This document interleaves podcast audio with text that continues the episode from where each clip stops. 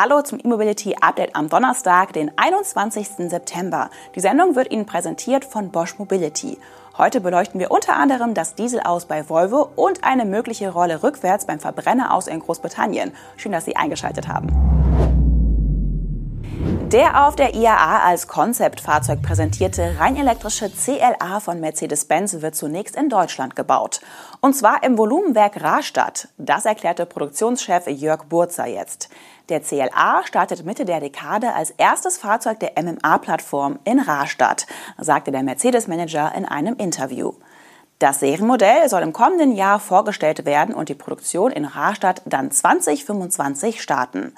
So hatte es Mercedes auch auf der Automesse in München angekündigt. Rastatt soll zwar der erste, aber nicht der exklusive Standort für die elektrische Kompaktlimousine werden. Nach dem Start der Produktion hier in Deutschland soll das Elektroauto auch in Ungarn und in Peking gebaut werden. Wann genau das jeweils der Fall sein wird, bleibt aber noch offen. Das in München gezeigte Concept CLA Class soll bereits sehr nah am Serienstand sein.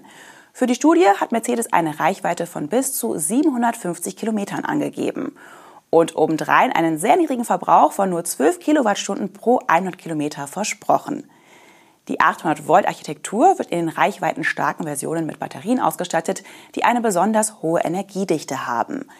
Die Einstiegsversion nutzt derweil aber Zellen mit günstigerer LFP-Chemie. Die Studie gilt nicht nur als Ausblick auf den CLA, sondern wird mit der beschriebenen Antriebstechnik auch die Basis für die kommende Kompaktmodellfamilie von Mercedes sein. Das Mercedes-Angebot in diesem Segment wird aber deutlich schrumpfen. Es wird wohl nur noch vier statt derzeit sieben Modelle geben.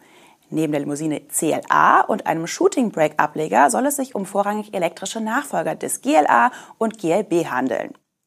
Die A-Klasse als Steilheck, die A-Klasse Limousine und die B-Klasse werden dagegen ersatzlos gestrichen. Trotz des Fokus auf Elektroautos wird Mercedes in seinem badischen Werk weiterhin Verbrenner, Hybride und reine Strome auf einer Linie fertigen. Redwood Materials hat den deutschen Batterierecycling-Spezialisten Redux Recycling übernommen. Das Unternehmen gehörte bisher zur österreichischen Saubermachergruppe und betreibt unter anderem eine Recyclinganlage in Bremerhaven. Redwood wurde indes von Ex-Tesla-Technikvorstand JB Straubel gegründet und treibt seine Recycling-Ambitionen derzeit weltweit voran. Das US-Recycling-Unternehmen hatte im Februar 2022 seine Expansion nach Europa angekündigt und plant in diesem Zuge mindestens zwei Großfabriken für das Recycling und die nachhaltige Aufbereitung von Batteriematerialien. Die Werke sollen möglichst nahe an bestehenden Auto- und Batteriewerken entstehen. Die Recyclinganlage in Bremerhaven soll dabei für Redwood aber offenbar eine andere Funktion erfüllen. Der Standort an der Nordseeküste könne viele Formfaktoren und Lithium-Ionen-Batteriechemien recyceln, betont Redwood. Und die Anlage liegt zentral in Europa und in der Nähe des Bremerhavener Hafens, einen der größten und wichtigsten Importhäfen für Fahrzeuge. Das versetzt Redwood in die Lage, Akkus und Batterien für Elektrofahrzeuge aus ganz Europa zu transportieren, zu recyceln und aufzubereiten. Die Anlage sei für das Recycling von Batterien aus Elektroautos, E-Bikes, stationären Speichersystemen sowie Verbrauchergeräten wie Handy, Laptops und Bohrmaschinen ausgerüstet. Der Standort hat eine Kapazität von 10.000 Tonnen pro Jahr und zählt 70 Beschäftigte, die nun zum Europateam von Redwood gehören. Zum Kaufpreis wurden keine Angaben gemacht. We have been moving toward a mobility that is more sustainable, safer and exciting. With this ambition in mind, we must now take one more step together. Let's move toward a software defined mobility, where a car can be further developed over time, where the user is the center of attention. Let's move toward a mobility where vehicles are part of the mobility ecosystem, and where driving is more than just a ride. Let's shape a new era of mobility together. Let's move like a Bosch.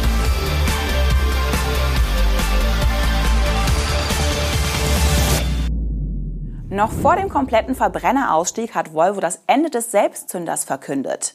Wie die Schweden am Rande der Climate Week in New York City erklärten, soll die Produktion aller Dieselmodelle bis Anfang 2024 eingestellt werden. Der Hersteller teilte wörtlich mit, in wenigen Monaten wird das letzte dieselbetriebene Volvo-Auto gebaut sein. Damit sei Volvo einer der ersten traditionellen Automobilhersteller, der diesen Schritt wagt. Bereits 2021 hatte Volvo angekündigt, ab 2030 weltweit nur noch rein elektrische Autos zu bauen.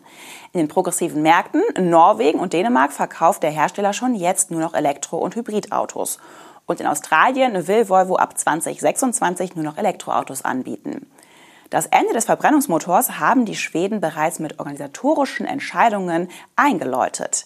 Im November 2022 hatte Volvo seine Anteile an Orobay verkauft, also jenem Joint Venture mit Geely, das die verbleibenden Vermögenswerte im Bereich Verbrennungsmotoren besitzt. Volvo gibt also kein Geld mehr für die Entwicklung neuer Verbrenner aus. Die aktuelle Motorengeneration wird weiter genutzt. Volvo selbst spricht zum Dieselende übrigens von einer veränderten Sichtweise. Noch 2019, also vier Jahre nach Bekanntwerden des Abgasskandals, war der Diesel die meistverkaufte Antriebsart bei Volvo. Dieser Trend hat sich seitdem weitgehend umgekehrt. Der Großteil des Absatzes in Europa, konkret 60 Prozent, besteht mittlerweile aus elektrifizierten Fahrzeugen, entweder mit vollelektrischen oder Plug-in-Hybridantrieben. Eine gegensätzliche Meldung erreicht uns derweil aus Großbritannien. Premierminister Rishi Sunak will offenbar eine Reihe von Klimaschutzmaßnahmen abschwächen und dabei auch das Verbot des Verkaufs neuer Autos mit Verbrennungsmotoren aufschieben.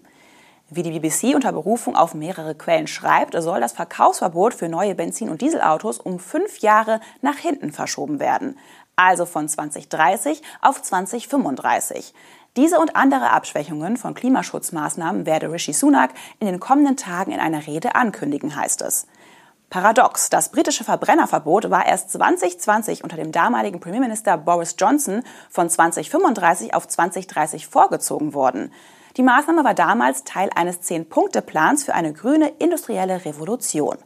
Damit wollte Johnson zum einen den Klimawandel bekämpfen und zum anderen neue Arbeitsplätze schaffen, etwa in der Energiebranche. Auch Sunak geht es bei der Rolle rückwärts offenbar um Arbeitsplätze, aber eher um den Erhalt bestehender Jobs. Der britische Premier fürchtet eine Überforderung bei einem überstürzten Umbau der Wirtschaft.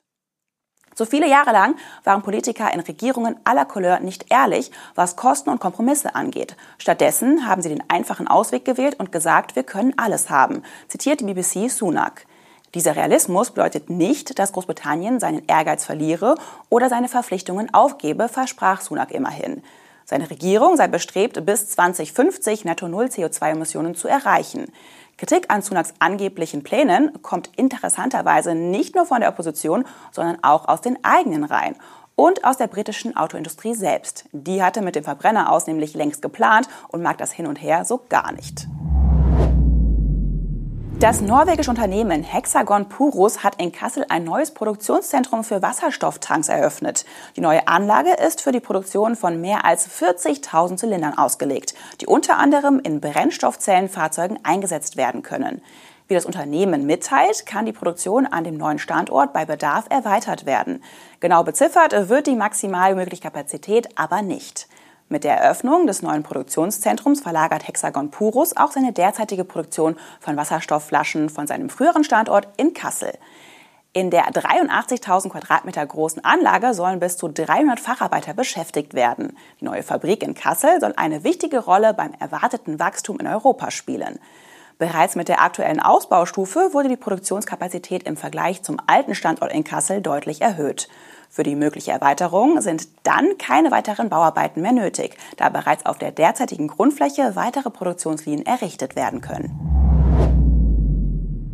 Das war unser E-Mobility Update am Donnerstag. Die Sendung wurde Ihnen auch heute präsentiert von Bosch Mobility. Und bevor es ins Wochenende geht, sehen wir uns morgen am Freitag schon wieder. Machen Sie es gut.